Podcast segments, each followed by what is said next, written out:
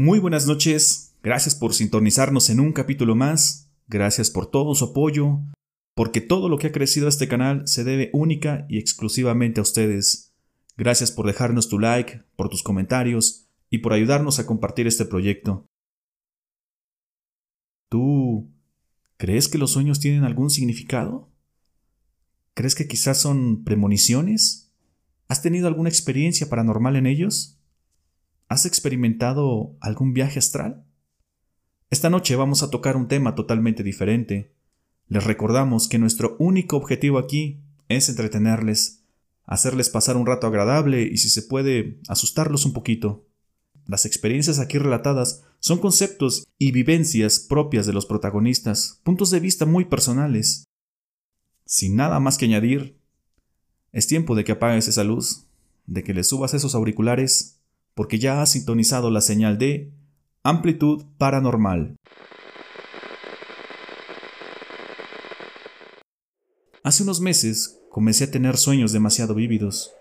Yo soy una persona que normalmente no recuerda nada de la noche anterior, pero últimamente me resulta muy claro y puedo recordar todo. Esto ha despertado una serie de recuerdos de mi niñez. Es como si hubiese estado armando un rompecabezas sin embargo, estos sueños también me comenzaban a dejar intranquila. Le conté a mi mamá lo que me sucedía. Ay, hijita, otra vez tus sueños. Lo dijo haciendo una mueca de preocupación y dejando escapar un suspiro. La historia que les voy a contar me sucedió cuando era muy pequeña, cuando iba en la primaria. Lo que a continuación van a escuchar es parte de lo que yo he ido recordando y parte de lo que me contó mi mamá. Yo tenía bloqueado totalmente este recuerdo hasta hace poco. Dice mi mamá que los sueños para mí siempre han sido algo muy especial. Cuando era niña, todas las mañanas, ya sea en el desayuno, camino a la escuela o al llegar de ella, muy emocionada le contaba mi sueño de la noche anterior. Lo recordaba todo muy claro. Le contaba miles de detalles de ellos. Era como si viviera mis sueños, como si hubiesen sido alguna actividad que yo apenas había realizado.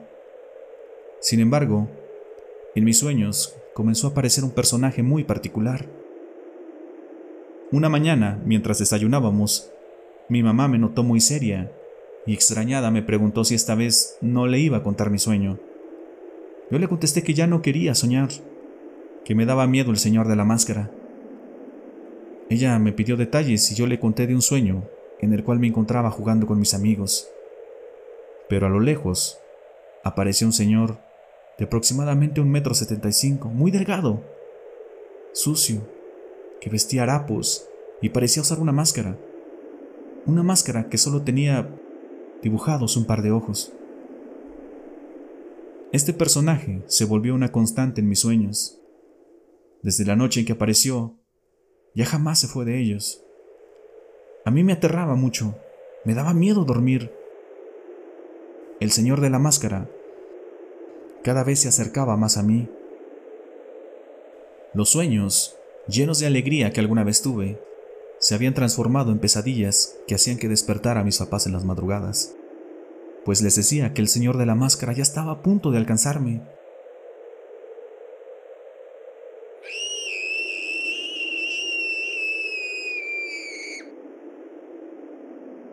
Finalmente tuve el sueño donde el señor me alcanzaba. Mis papás no me podían calmar. Yo no dejaba de dar gritos, de llorar amargamente, pues les decía que el Señor me quería robar, que me había alcanzado y me llevaba arrastrando del brazo. Lo extraño es que cuando llegaron mis papás a mi cuarto, sí pudieron observar cómo tenía marcada una mano en mi brazo, como si alguien me hubiera tomado muy fuerte momentos antes. Unos días después y en fin de semana fueron mis tíos y mis primos de visita. Mientras mi papá y mi tío miraban el fútbol en casa, los demás fuimos al parque. Los primos nos divertíamos jugando a los quemados. Mi mamá y mi tía nos observaban a la distancia. En eso, el balón se fue hacia unos árboles y yo fui por él.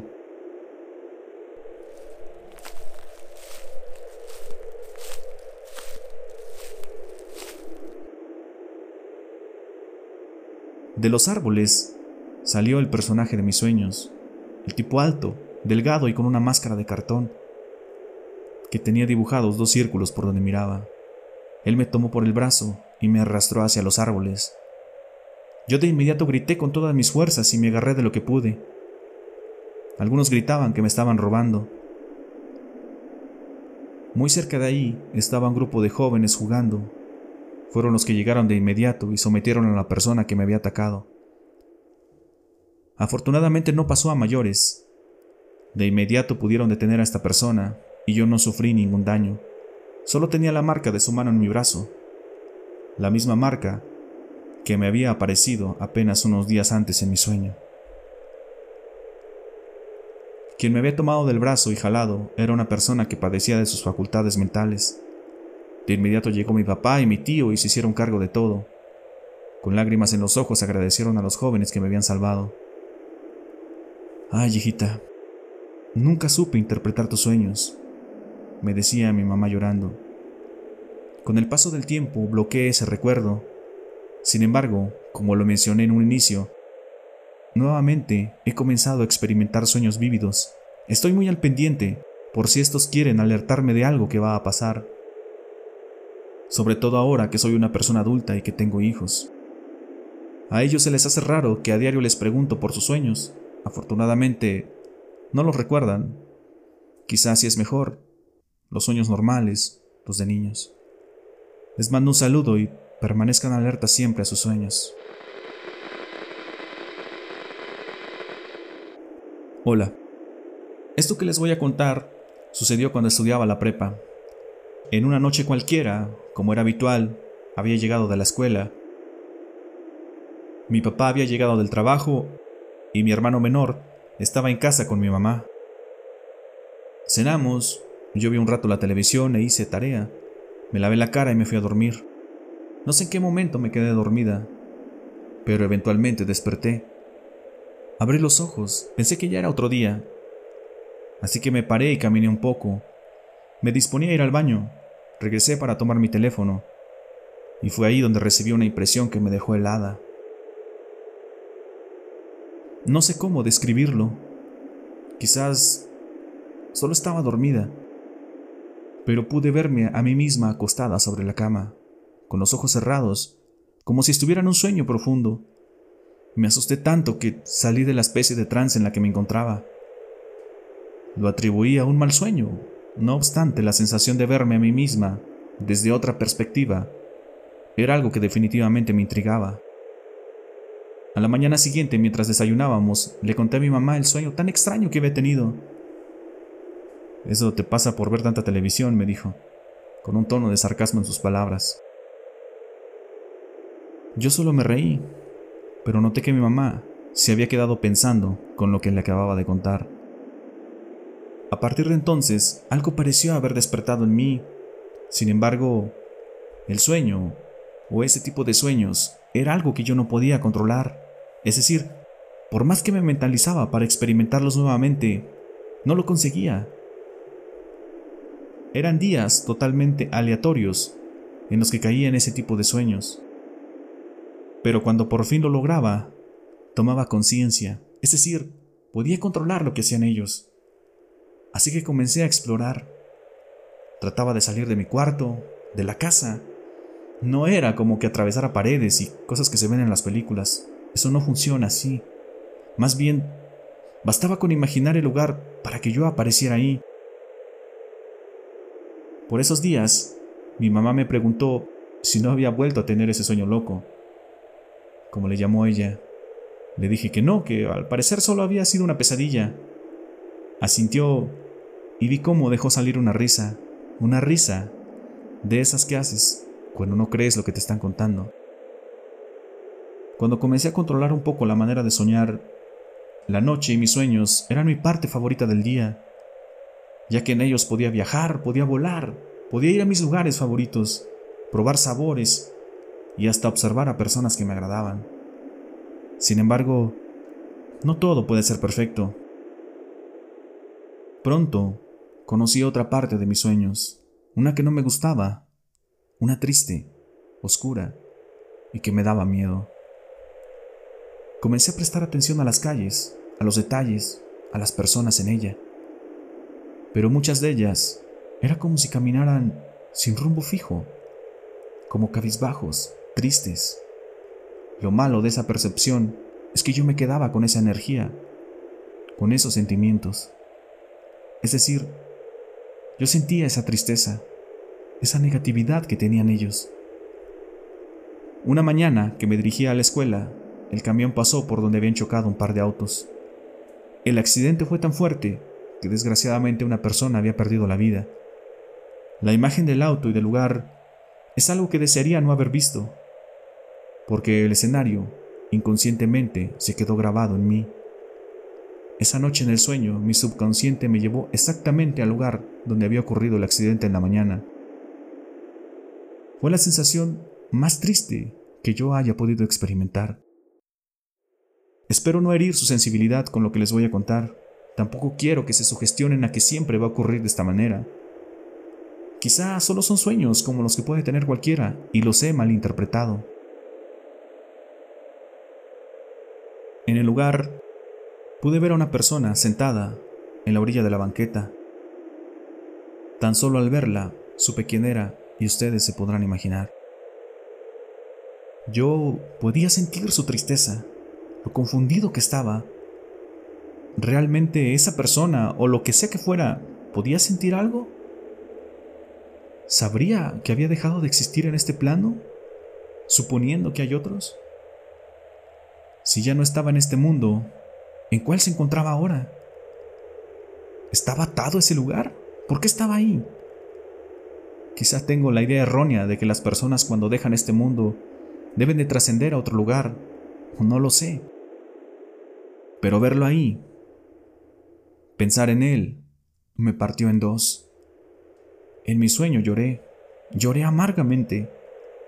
Era una sensación tan triste, solo de pensar todo lo que esa persona dejó atrás. ¿Quién era? ¿Qué sería de él? Cuando desperté estaba empapada en lágrimas y en los brazos de mi mamá. Ella me dijo que escuchó desde su cuarto cómo me quejaba, cómo comencé a llorar. Vino y tocó la puerta, pero no le contesté. En nuestra casa las puertas de los cuartos nunca están con seguro, precisamente por este o algún otro tipo de situación. Mi mamá me calmó poco a poco. Mira hija, te voy a contar un secreto, dijo mi mamá.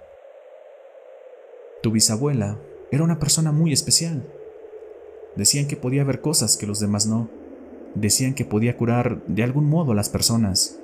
Y digo que decían porque yo no lo vi, yo no la conocí. También decían que ella podía saber muchas cosas por medio de visiones. Esa extraña capacidad, o don si lo quieres llamar así, había sido transferido por varias generaciones en mi familia, pero siempre se saltaba una, se saltó a tu abuela, es decir, a mi mamá, y me fue otorgado a mí. Yo, a diferencia de tu bisabuela, no quise desarrollarlo. Lo rechacé. Una vez desperté justo, como tú lo hiciste ahora. Y ahí fue donde supe que yo no iba a poder con eso. Unas personas somos más sensibles que otras. Y yo difícilmente me pude reponer de esa impresión. Después lo que pasaba en los sueños, esas visiones, también las podía percibir entre el día. Lo que me contó mi madre de algún modo me dejó más tranquila, aunque el sueño de esa noche me afectó muchísimo, al grado de que ya no quería dormir. Me quedaba despierta hasta altas horas haciendo tarea. O cualquier otra cosa que evitara que me quedara dormida. Hasta la fecha sigo entre la duda si desarrollarlo o dejarlo de lado, tal y como lo hizo mi mamá. Me gustaría saber si alguien de ustedes me pudiera dar un consejo acerca de ello, si alguien tiene esta capacidad y cómo ha sido lidiar con ella. Les mando un gran saludo.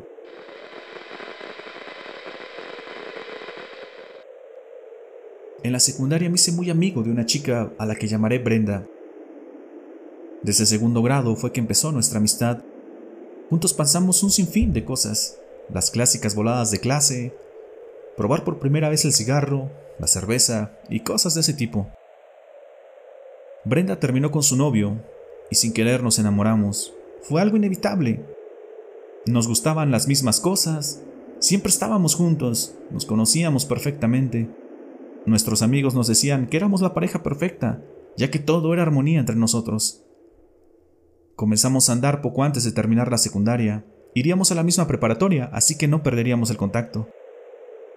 Cuando salíamos temprano de la escuela siempre nos íbamos a mi casa. Mis papás la conocieron y se les hizo muy buena persona. Y es que era alguien de lo más linda, de lo más tranquila y muy amorosa, súper educada. Ya en la preparatoria, cuando yo quería acompañarla a su casa, siempre me cambiaba el tema. O me decía que iba a salir con su familia, que no iba a estar, o cualquier cosa para que yo no fuera a su casa. Después de mucho tiempo, al fin me contó de su familia. Me dijo que ellos se dedicaban a curar espiritualmente, hacían limpias y cosas de ese tipo. Aunque ella me aseguró que se trataba de magia blanca lo que hacían. Yo la verdad no sé si puede haber algo bueno en este tipo de cosas, sin el afán de ofender y desde mi ignorancia. Todo eso que me contó me dio un poco de miedo, pero no quise juzgar, solo por tener creencias diferentes. Aparte, yo estaba muy enamorado de ella. Por otro lado, Brenda desde la secundaria cargaba una libreta forrada de manera muy femenina, por así decirlo. La usaba como diario. En una ocasión, mientras se metía al baño, la dejó en mis manos. Me dijo que no la abriera, que todo en esa libreta era cerca de mí. Y no la hubiera abierto, no hubiera violado su privacidad. Pero con la confesión que recientemente me había hecho, me moría de la curiosidad. La abrí y fue algo que mis ojos hasta la fecha no olvidan. En ella sí había cosas escritas acerca de mí, pero también había de otras personas. Había cosas de lo que parecían ser invocaciones, rituales, cosas oscuras y dibujos como de entidades o demonios, o no sé qué serían. Eso solo acrecentó mi miedo. El amor que sentía por ella pronto se fue transformando en algo más. Decidí tomar distancia. Cualquier pretexto era bueno para alejarme, y ella lo fue notando.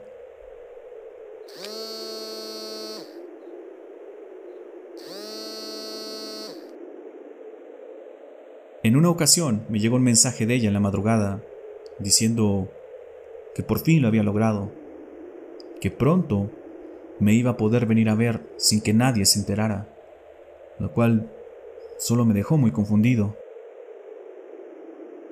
Al otro día, cuando me saludó, no cabía en la felicidad. Me dijo que al fin había podido lograr extrapolar su espíritu a otro plano, que a partir de ese momento ya no habría límites para ella de momento no logré entender lo que me decía. Fue más adelante cuando lo deduje. Conforme avanzaba el tiempo, ella se iba transformando en otra persona. Cada vez se metía más en cosas extrañas, paranormales o no sé cómo decirlo. Se comenzó a obsesionar con los viajes astrales y con poder hacer cosas más allá de este plano. Mi miedo hizo que cortara la relación con ella. Cuando se lo dije, ella solo sonrió de una manera muy extraña y se alejó caminando. En esas fechas mi hermana estaba estudiando la universidad y de vez en cuando una de sus amigas se iba a quedar a la casa. Se dormían muy tarde por hacer tarea. En una de esas veces, después de cenar, salimos al patio y me quedé solo platicando con la amiga de mi hermana. Oye, ¿quién es la chava que se asoma desde tu ventana? Creo que es tu novia porque se ve molesta y no deja de verme, ¿eh? Le dije que de qué me hablaba, que estaba solo. Es que hay una persona asomándose desde tu ventana. Mira.